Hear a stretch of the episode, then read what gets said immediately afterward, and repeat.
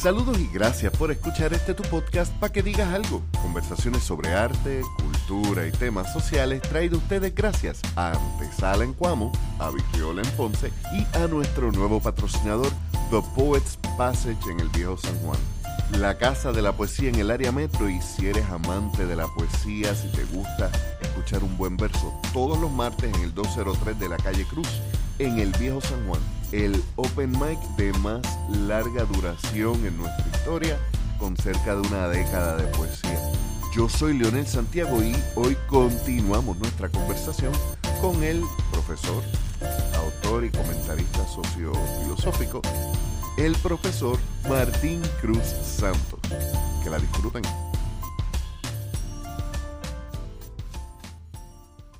Claro. Aquí vimos muchas veces a, anexionistas hablar, por ejemplo, de una estadidad donde tendríamos nuestro equipo nacional, mm. donde mantendríamos nuestras reinas de belleza, lo cual es un embuste increíble porque eso no es posible, pero es porque sigue queriendo tener una estadidad con una identidad puertorriqueña. Sí, sí, porque es que es lo único que puedes construir, o sea, quizá de la poca gente que yo he escuchado en Puerto Rico hablar de, de una estadidad muy pragmática, es Ignacio Rivera, este, de Fuego Cruzado, cuando lanzaba el golpe y decía, no, pues si yo, yo estoy claro que no va a haber reina de belleza, ni vamos a tener equipo nacional, y, eso molesta, pero pues, pues si tú estás diciendo lo que realmente pues si quieres ser parte de esa nación, tienes que dejar de tener las cosas que te hacen nación a ti. Claro, claro, pero lo, interesante es que fíjate cómo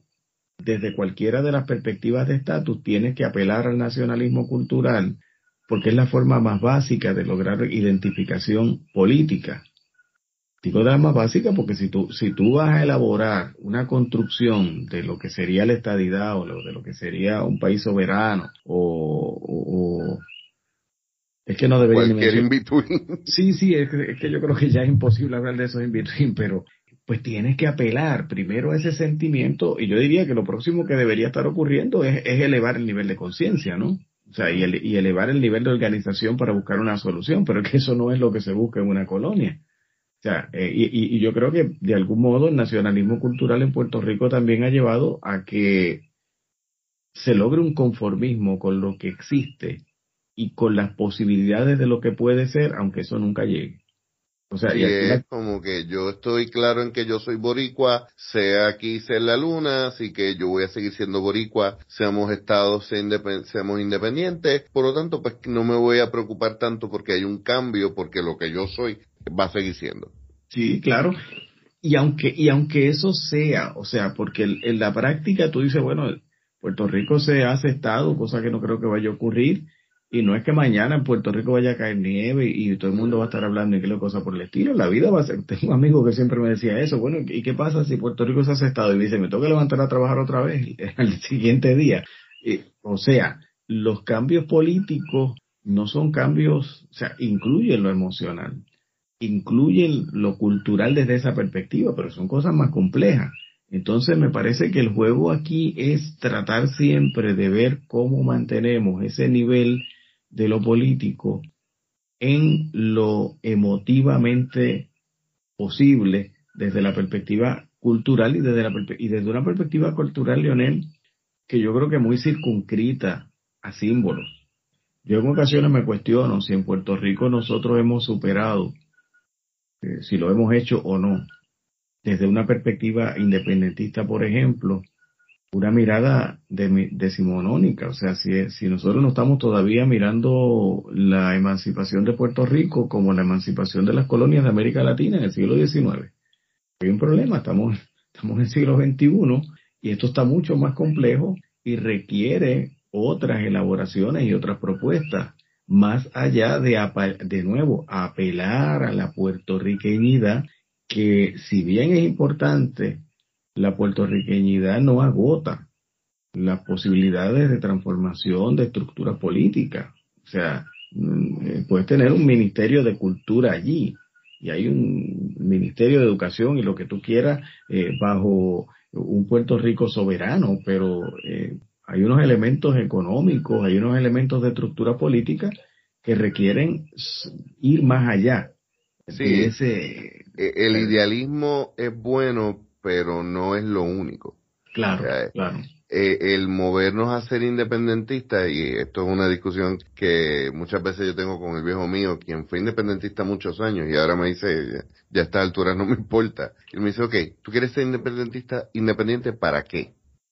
¿Cuál va a ser tu plan de gobierno? ¿Cómo tú vas a mover para que tu país que tú amas y por que lo, que lo quieres ver libre porque lo amas, no solamente verlo libre, es verlo libre y verlo crecer. Claro, claro. Muchas veces sonaría, claro, y esto lo digo yo desde las gradas, sonaría muchas veces que el discurso es vamos a ser independientes y de ahí para abajo qué. Nos enfrentamos a una gran, una gran oscuridad después de ahí. Y es muy cierto, la, la situación cada vez es más compleja. Sí, cada vez más compleja y lo, y continuará siendo. Es decir, yo creo que si algo me ha ayudado, Leonel, a, adentrarme en los campos de, la historia y de la investigación es hacer más realista a la hora de, estudiar los procesos, de comprender los procesos, porque pues, hay unas tendencias también en nosotros, quizás por las angustias de la colonia, a que este es el peor momento de la historia, estamos viviendo los peores momentos, en ocasiones tenemos el otro lado, la euforia, no, estamos pasando por el gran momento en el verano 2019. La historia nuestra es mucho más larga, mucho más compleja. Ha habido otros momentos, vámonos a la década de los 30, o sea, vamos, vamos a tratar de mirar otros momentos cuando aquí había gente, o sea, nuestros antepasados, y les tocó también. O sea, entonces, me parece que es como tratar de desligar el presente como si no tuviera relación alguna con un antes, ni va a tener relación alguna con un después. Entonces, si algo si algo propicia la mirada histórica es ver desde este hoy dónde estamos parados, pero cómo llegamos hasta aquí. Y eso requiere una enorme capacidad, desarrollar una enorme capacidad de planificación de hacia dónde vamos y qué podemos hacer, porque el mundo de lo político, al fin y al cabo, no es otra cosa el mundo de las posibilidades. O sea, yo puedo pensar que quiero X país con X construcciones, pero tengo que ver si, si ese es el país que podemos construir. O sea, si, si realmente existen las posibilidades de nosotros llegar a construir eso, porque un poquito con, con estas, estas filosofías que uno ve por ahí, un poco light de querer es poder y, y vamos paleante, nosotros podemos, eh, sí, pero nosotros podemos dentro de circunstancias muy limitantes. Y eso hay que tomarlo en consideración, no para decir no se puede, sino para decir, ok, hacia dónde vamos, qué podemos hacer, cómo, qué, cómo podemos hacerlo, con cuánta gente contamos, ¿no? Es eliminar la, la costumbre de campaña política de asumir que se puede comer con el mundo cuando no nos va a dar para cinco bocados. Claro. Y hay, hay unas palabras ahí muy importantes. Eh, ser más realista, ser eh, quizás, tener unos ideales no significa ser idealista. Tener unos ideales significa tener unos principios que son, eh, aspiramos a esto. Claro. Pero eso no significa que vamos a cerrar los ojos a la situación en la que estamos. Sí, Leonel, a cada rato yo creo que yo, yo repito una, unas palabras que, escuché, bueno, leí hace mucho tiempo del maestro Mario Benedetti, y es que le hacen una entrevista a un periodista sobre un libro el libro Buzón de Tiempo, si no me equivoco, se, se titulaba aquel trabajo. Y, el periodista le dice que notaba en esa obra una atmósfera pesimista. Eh, ese libro eh, refleja una atmósfera pesimista. Y entonces Mario Benedetti le dice, bueno, todo depende de cómo usted defina lo que es ser un pesimista. El periodista le responde muy acertadamente, eh, bueno, defínalo usted porque usted es el que escribe y nosotros estamos notando, o sea, yo estoy notando una atmósfera de pesimista. Él dice, magnífico, estoy de acuerdo. Para mí un pesimista es un optimista bien informado. Entonces, lo deja. Para mí un pesimista es un optimista bien informado. Y yo pienso que eso tiene que ver mucho con realismo. O sea, cuando tú tratas de comprender lo mejor posible. No es que tienes la verdad agarrada o la verdad agarrada por el rabo, pero si tú tratas de ver la realidad, tratas de entenderla, pues posiblemente una dosis de pesimismo va a haber. Ah, que ese pesimismo no necesariamente implique la angustia, el desasosiego, el, el arrastrarme porque no se puede. Posiblemente es, puede ser la tristeza, manifestado en la tristeza de lo que ves que no ha podido ser, pero también puede ser esperanzador. También puede ser esperanzador si no permite eh, que se inactive en ti, señalabas hace un momento, el idealismo en el buen sentido, es decir, yo mantengo un ideal que de algún modo mueve mi vida. O sea, eh, me, parece que aquí Antulio Parrilla Bonilla, un obispo puertorriqueño que fue proscrito en la isla, ¿verdad? Y ya fallecido, decía que para vivir en, Puerto Rico hace falta una buena dosis de humor. Escribió en desaparecido el periódico El Reportero. Pues, pues yo parafrasearía eso y diría que para vivir en Puerto Rico hace falta una buena dosis de idealismo. O sea, tienes que pensar, y no es mío, ¿verdad? Pero ya lo hemos escuchado en tantos países, que otro Puerto Rico es posible, o sea, que otro mundo es posible, porque si no lo crees está fastidia la cosa. O, sea, o como el planteamiento aquel de, de, de Sábato, cuando casi a los 100 años decía, tengo una esperanza demencial. O sea, tengo una esperanza demencial. Y cuando tú lees aquello en esas cartas, tú dices, bueno, claro, él dice, tengo una esperanza demencial porque es que estoy hablando de, que eh, el cambio climático nos está afectando, estoy hablando de la indiferencia de la gente, estoy hablando de la guerra, estoy hablando de la posibilidad de un desastre nuclear. Sin embargo, me decía, hay días cuando despierto pensando que tengo una esperanza demencial. O sea, dentro de todo esto no sería lógico tener una esperanza. Pero si no la tiene, está fastidiado. O sea, si no la tiene, no es posible salir adelante. O sea, no es posible pensar un proyecto político, no es posible pensar un proyecto cultural que de algún modo, desde una perspectiva no necesariamente de ese nacionalismo cultural, tal vez esté utilizado como, pues como instrumento, como aparato ideológico del Estado, ¿no? Sino como medio para lograr la unidad de la gente, la identificación, nuestro quehacer, nuestra creatividad, nuestro modo propio de poner una marca en el planeta y, en la humanidad, ¿verdad? Distinto al de otra gente, pero qué interesante, que es nuestro modo de decir, aquí estamos, esto somos, o esto estamos siendo más bien, ¿verdad? Porque no es una construcción estática el asunto cultural. Si no se moviera, no sería cultura, ¿verdad?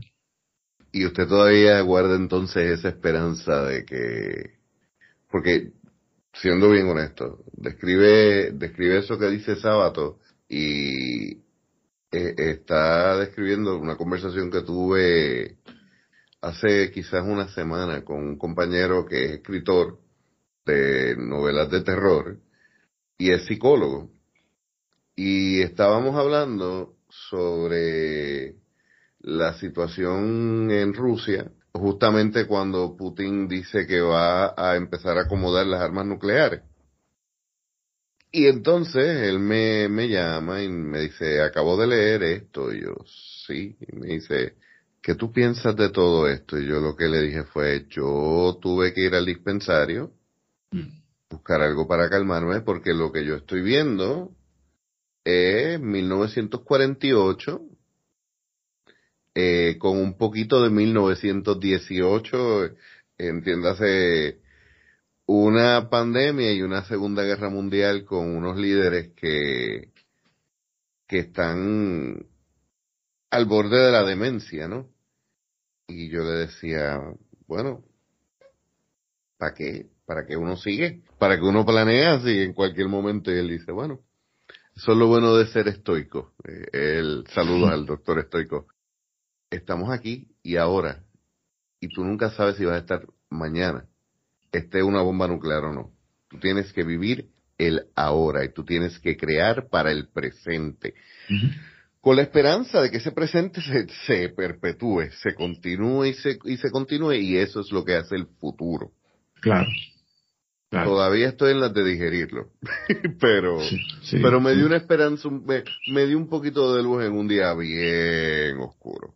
Sí, sí, sí, son días extraños, o sea, por, por esa salida que pensábamos, pues claro, imagínate todo el tiempo que llevamos en el encierro, el temor, y que de momento uno dijera, bueno, ya por lo menos parece que después de dos años vamos a ir saliendo y viendo lo que fue precisamente esa pandemia en 1918, pues más o menos dos años.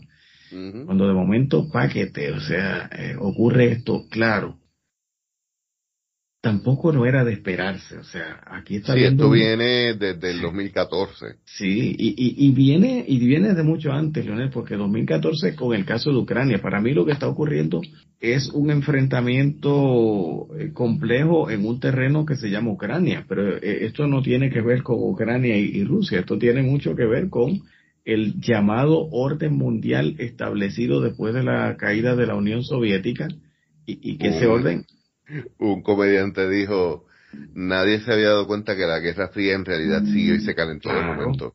Claro, claro. O sea, esa guerra continuó y con unas inestabilidades grasas en el mundo. O sea, Estados Unidos está viendo aquí la posibilidad de, de, reubicarse. O sea, llama, llama la atención ver una comisión de alto rango llegar a Caracas a reunirse con Maduro. O sea, sí, en el 2001 Luego de la caída de la, de la Torre Mela, yo recuerdo que estábamos en, hablando sobre esto y una de las cosas que, que usted dijo fue, yo no creo que esto es un, una época de cambio, yo creo que esto es una cambio, de, cambio de época. Y obviamente en aquel momento de, estábamos empezando a verlo, pero se necesitaba que pasara tiempo para que llegáramos entonces a, a ver todas las repercusiones de ese verdadero cambio de época. Sí, sí, sí. Y son repercusiones, Leonel, que yo creo que todavía están por verse. O sea, ahora a lo mejor estamos alumbrando ese camino de lo que comenzó en ese 2001. Pero al igual que aquello fue un reacomodo, Estados Unidos tratando de ver cómo se, se reubicaba, porque esto hay que verlo dentro de la crisis del capitalismo. O sea, el capitalismo lleva tiempo tratando de, ver cómo se reacomoda. Y ayer precisamente estaba, mi esposo y yo estábamos en casa de, de, Marta Ponte Alcina, la escritora, y estábamos tratando de entender, eh, y ella utilizó una expresión que me gustó mucho.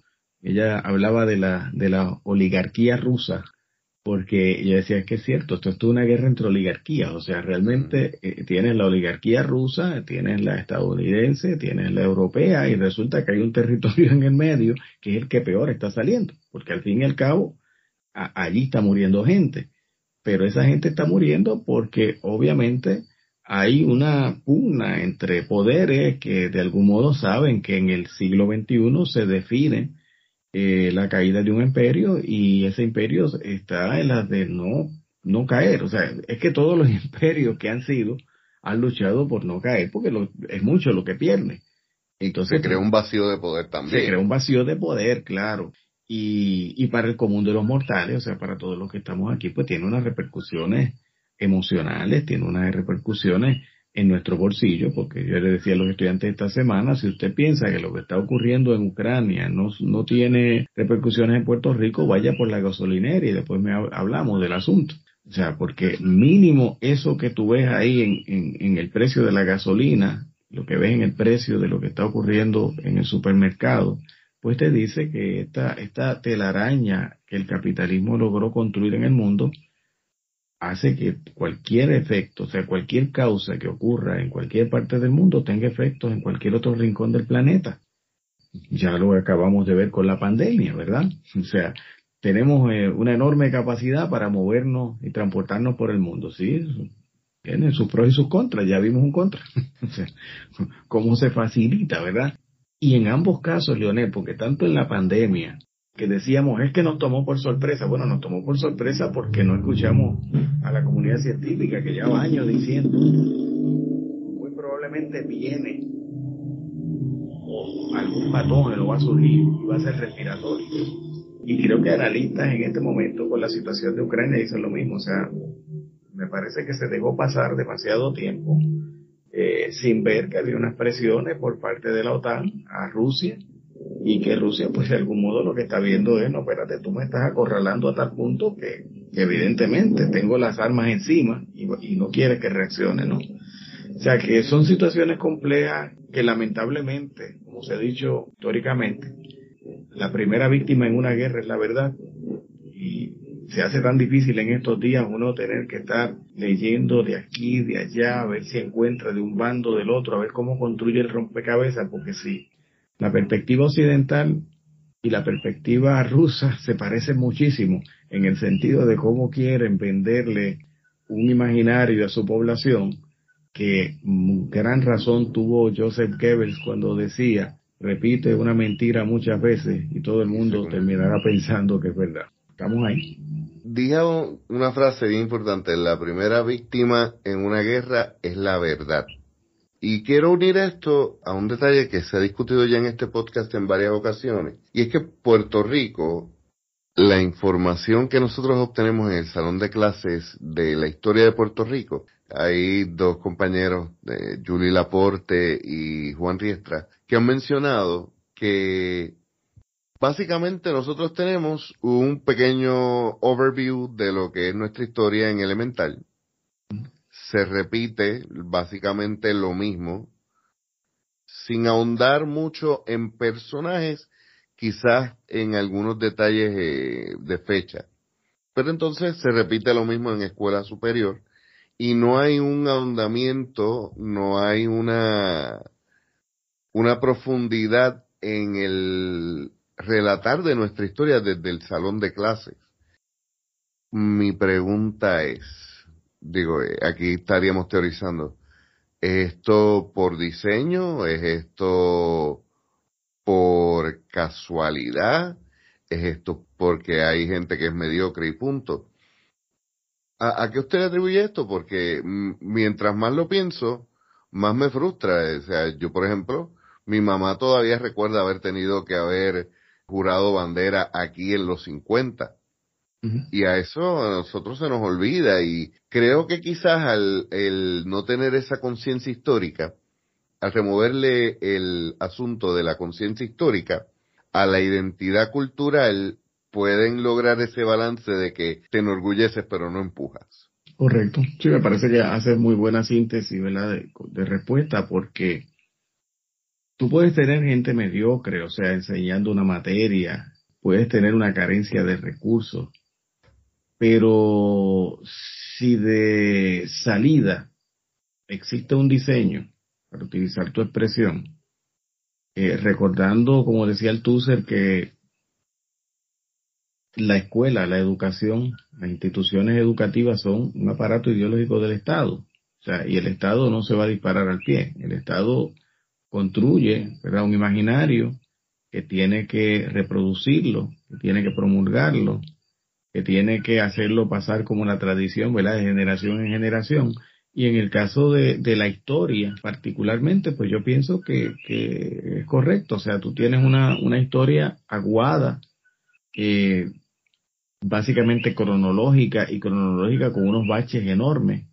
Eh, una historia desde la perspectiva macro que pretende ser historia institucional y no llega a ella, ¿verdad? Tratando de resaltar unas figuras históricas en unas fechas específicas, pero sin, sin análisis, sin desarrollo de un pensamiento, sin desarrollo, como dicen ahora, de competencias de pensamiento en espacio y tiempo. O sea, porque son dos cosas distintas. A mí me toca enseñar cursos de la universidad, o sea, es lo que enseño más últimamente, eh, cursos básicos de, de, historia de Puerto Rico. Y pues hemos avanzado en algunas cosas, pero todavía, o sea, trabajar una historia, yo trabajo la historia siempre desde la perspectiva del presente. Es decir, ¿a quién le interesa la historia? A quien está aquí, hoy y ahora, y trata de comprender este presente, pero para eso hay que darse la vuelta por el pasado y, a partir de ese pasado, que fue también un presente, como decíamos hace un rato, eh, que fue también un futuro, cómo llegamos hasta este momento y cómo pretendemos construir otras posibilidades. Pero ¿qué pasa? Si esa historia que se narra es una historia dada, es una historia encajonada, pues me parece que ocurre algo que en su contraparte, Fernando Picó, que en paz descanse, señalaba, y es que cada generación está llamada a narrar de nuevo a Puerto Rico, decía él, no hay historia definitiva. si nosotros somos quienes hacemos la historia, los seres humanos, construimos la historia, el ser humano de a pie, eh, ese ser humano está llamado a reflexionarla, está llamado a analizarla, está llamado a comprenderse a sí mismo como parte de esa historia. Pero eso no es lo que ocurre en los currículos como tú me acabas de señalar. Simplemente apréndete esta narrativa histórica, apréndete este discurso. ¿Por qué? Porque ese es el discurso para poder mantener y reproducir determinado orden. En la medida en que tú hagas una entrada distinta para analizar esos procesos históricos, pues entonces estás transgrediéndolo. Y se supone que eso es lo que debe hacer el quehacer historiográfico, es una transgresión, porque al fin y al cabo, eh, decir que existe, esta es la historia y te la entrego en un texto, pues una tamaña pretensión. O sea, esa es la versión de la historia según yo investigué y, escogí. Hasta donde llegué yo. Exacto, y ahí lo tienes. No estoy diciendo que eso ocurrió, de hecho, ni siquiera es lo que pasó. Es lo que conocemos sobre lo que pasó, porque es un rompecabezas, ¿verdad? ¿Cómo es posible tratar de reconstruir el pasado? No, no, es que, es que no es posible. Simplemente lo que hacemos es tratar de ver si rescatamos la memoria. La, la memoria no es la historia, pero necesita de ella. Y que al presente lo tengamos, pero no como una pieza de museo, que es el problema curricular. O sea, eso es una pieza de museo para que creas ese cuento y para que le demos continuidad al orden establecido actual. Lo contrario sería precisamente el narrar de nuevo a Puerto Rico, como decía Picó. O sea, cómo yo me veo dentro, cómo mi familia, cómo mi pueblo, o sea, cómo mi mirada del mundo se ubica dentro de ese proceso del cual yo soy parte, no aparte. Pero eso requeriría obviamente otra construcción, este, otra construcción no solo curricular, o sea, va más allá, de, una filosofía educativa totalmente distinta, que no la hay, o sea, y, y no porque no se haya intentado construir, porque podemos hacer aquí la excepción y decir hay maestras y maestros en Puerto Rico, sí, los conocemos, los podemos mencionar históricamente. Eh, el problema es que el, orden tal y como está establecido impone muchos límites e incluso, Lionel, nos lleva a que odiemos ciertas materias. Y la historia es una de esas, que es lo que yo le planteo a mis estudiantes. Yo tengo que comenzar mis cursos usualmente haciendo una especie de, psicoanálisis porque casi una defensa sí o sea yo, hago comparación yo le digo ¿cuánto a usted le gusta la matemática? una apología a, la materia sí la, mayoría de los estudiantes usualmente te dice que no le gusta las matemáticas entonces yo digo igualmente la historia claro que ahí vamos a la reflexión y yo le digo ¿por qué no le gustan las matemáticas? o sea ¿qué pasó en el camino? porque posiblemente no, es, no son las matemáticas en sí mismas hubo algo con esa enseñanza que me llevó a, traumatizarme. Lo mismo pasa con la historia. O sea, ¿quién quiere aprenderse las fechas sin relación con procesos? Eso es como, eso es como sentarse en el balcón de la casa a ver los autos pasar y memorizarse los números de las tablillas. O sea, entre eso y la locura, la línea infinita. Pues entonces eso es lo que, lo que hemos hecho. Memorízate fechas, Ah, y da unos saltos que te sirven para llegar a las Olimpiadas. O sea, pasas por el grito del Ares resbalando, llegas a, la, a, la, invasión estadounidense y la presentas como una llegada y otro, y otro segundo encuentro. El primero fue en el 1493 y de ahí das un salto a Lela y no pasó nada por. De hecho, yo fui de los estudiantes que tuve la distinción, vamos a llamarle, de haber visto libros de texto que decían, por ejemplo, que en Puerto Rico a la gente esclavizada no se le trataba tan mal como en otros países, que por lo tanto eso era un motivo de orgullo. Y también recuerdo haber visto el libro donde los íbaros invitaban a, los, a, los, a los soldados estadounidenses. Que sí, sabemos que hubo un grupo de puertorriqueños anexionistas, que también hubo un grupo de puertorriqueños que no eran anexionistas y vieron a los estadounidenses como una oportunidad para mm. salir de España y les quedó mal la jugada. Sí, pero yo no estoy seguro de que los estadounidenses vinieron a Puerto Rico porque Puerto Rico les abrió los brazos. Igual que tampoco pienso que los españoles vinieron aquí y fueron santos. No, no, no. Es que son ambas eh, son historias de una agenda imperialista. O sea, toda intervención imperialista es una intervención con intereses económicos y políticos claros. Y, parte de esos intereses pasa por construir un relato desde la perspectiva de, de quien ganó. O sea, la historia la escriben los vencedores, ¿verdad? Se ha dicho tantas ocasiones. Eh, yo siempre utilizo con mis estudiantes un, un escrito de, de Bertolt Brecht titulado Preguntas de un obrero que lee. Pues, porque un escrito muy sencillito, pero que genera mucho debate porque es el protagonista, ¿verdad? En esa escena teatral de un obrero que, ha leído, contrario a lo que pensamos, un obrero pues no es de baja escolaridad, posiblemente es analfabeto, ¿no? Este obrero lee, pero cuestiona, y cuestiona cosas tales como, oye, pero ven acá, este Alejandro Magno conquistó la India, pero estaba solo, no llevaba ni siquiera cocinero, este, ¿quién, ¿quién llevaba los caballos? O sea, e, e, ese sentido de la historia como construida por una élite, ¿verdad? Eh, y, de una historia, de una historia que no, no resulta para nada eh, cuestionadora, como tú bien acabas de señalar en los ejemplos. O sea, no pasó nada, no hay conflicto, no hay conflicto, o sea, como si el conflicto no fuera parte de la historia y los modos de buscar solucionarlos también es parte de eso.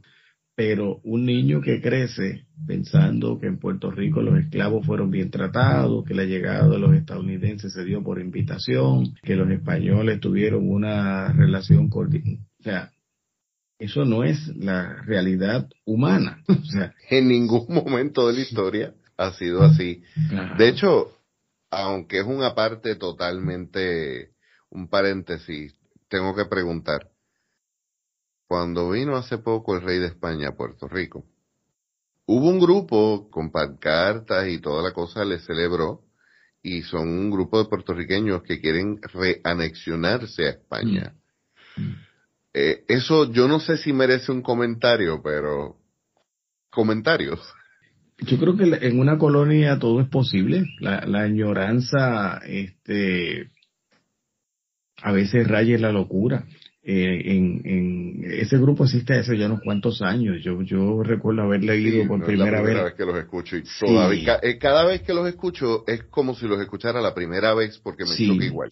Sí, y, tiene sus páginas de Facebook y yo a veces me torturo leyendo los comentarios que hacen porque es una cosa muy, llamativa, ¿sabes? Hay, que tener estómago. Pero pienso que en una, en una realidad colonial como la de Puerto Rico hay cierta añoranza que que pensábamos que ya no existía, porque una cosa es grupo de personas, mira, pongamos hasta en los años 30 todavía del siglo XX, que lo había. De hecho, dentro del nacionalismo mismo, nosotros encontramos una mirada hispánica que tú dices, bueno, en la década del 30, frente a la invasión estadounidense, se piensa en la nación y en los orígenes de la nación, y allí está el, español y la religión católica, porque eso está en la cabeza de Alviso. Oye, pero en el siglo XXI plantearse el retorno a ser provincia de España es una cosa está pesado está, pesado, o sea está bien pesado. O sea yo diría que casi es como eh, plantearse reconstituirnos como Yucayeque o cosa por el estilo. O sea, o sea es no comprender que la historia humana tiene sus etapas, eh, etapas que quema, etapas que desarrolla, etapas que no se llevaron a cumplir, pero de ahí a pensar que, espérate, espérate, espérate, yo creo que no cumplimos del todo nuestro quehacer dentro de lo que fue la colonia española, volvamos allá, porque, o sea, Leonel, y también se da el punto de ese pensamiento de que todo pasado fue mejor. Gracias de todo pasado fue mejor, pues con España estuvimos bien. O sea, es como el pensamiento de mucha gente en Puerto Rico, es que antes la gente vivía con menos comida que la de ahora y en pobreza, pero era feliz. No, antes vivía la gente en la miseria. O sea, yo no, no, no idealizo la pobreza, yo vengo de la pobreza, yo conozco la pobreza y la pobreza es una consecuencia de la desigualdad. O sea, una cosa muy distinta es el planteamiento de que tú digas yo quiero vivir en desprendimiento, en sencillez. Esos son otros 20 pesos y yo lo aplaudo porque frente, frente a lo que es la sociedad de consumo, tener una vida simple, sencilla y de desprendimiento. Es un acto revolucionario. Un acto revolucionario, definitivamente lo es. eh, ser minimalista en estas condiciones, si usted quiere, es un acto revolucionario. Oiga, pero de ahí a, me, acuerda una de esas caricaturas de Mafalda que iban por el campo, ¿verdad? Y de momento un señor, eh, Mafalda mira una casita pobre y dice, ay, pero qué gente miserable. Eh, pintoresca. Pintoresca. O sea, claro, esa es la mirada de mucha gente que quiere de algún modo suavizar la cosa. Sí, y seguir pensando a Puerto Rico como lo que nunca fue. O sea, aquí hay un pensamiento también de Puerto Rico como el país primermundista, que yo creo que se arrastró hasta María esa mirada. Yo recuerdo haber leído un grafiti que me pareció genial, que decía, detrás de los árboles vive gente. María nos enseñó que detrás de los árboles vive gente, porque pues no, yo no, no veía la pobreza, pero ahí está, siempre estuvo, porque somos eso, o sea, somos un país... Eh, y que los números estaban. Pero claro, pero... Las estadísticas siempre estuvieron, pero sí, María fue siempre, la historia de Puerto Rico siempre va a tener un antes y un después de María, porque María nos quitó muchas de las vendas y la idea de ser Puerto Rico la vitrina del Caribe, hmm. eso debió haberse quedado en los 50. Claro. Y sin embargo lo hemos seguido arrastrando. Sí, sí. En gran medida quizás por, porque es lo único que tenemos eh, de orgullo nacional, de, de, orgullo patrio, de orgullo cultural y la identidad, como estábamos hablando, pues requiere quizás muchas veces de una profundidad que, como hemos hablado hasta ahora, no se le ha permitido al puertorriqueño.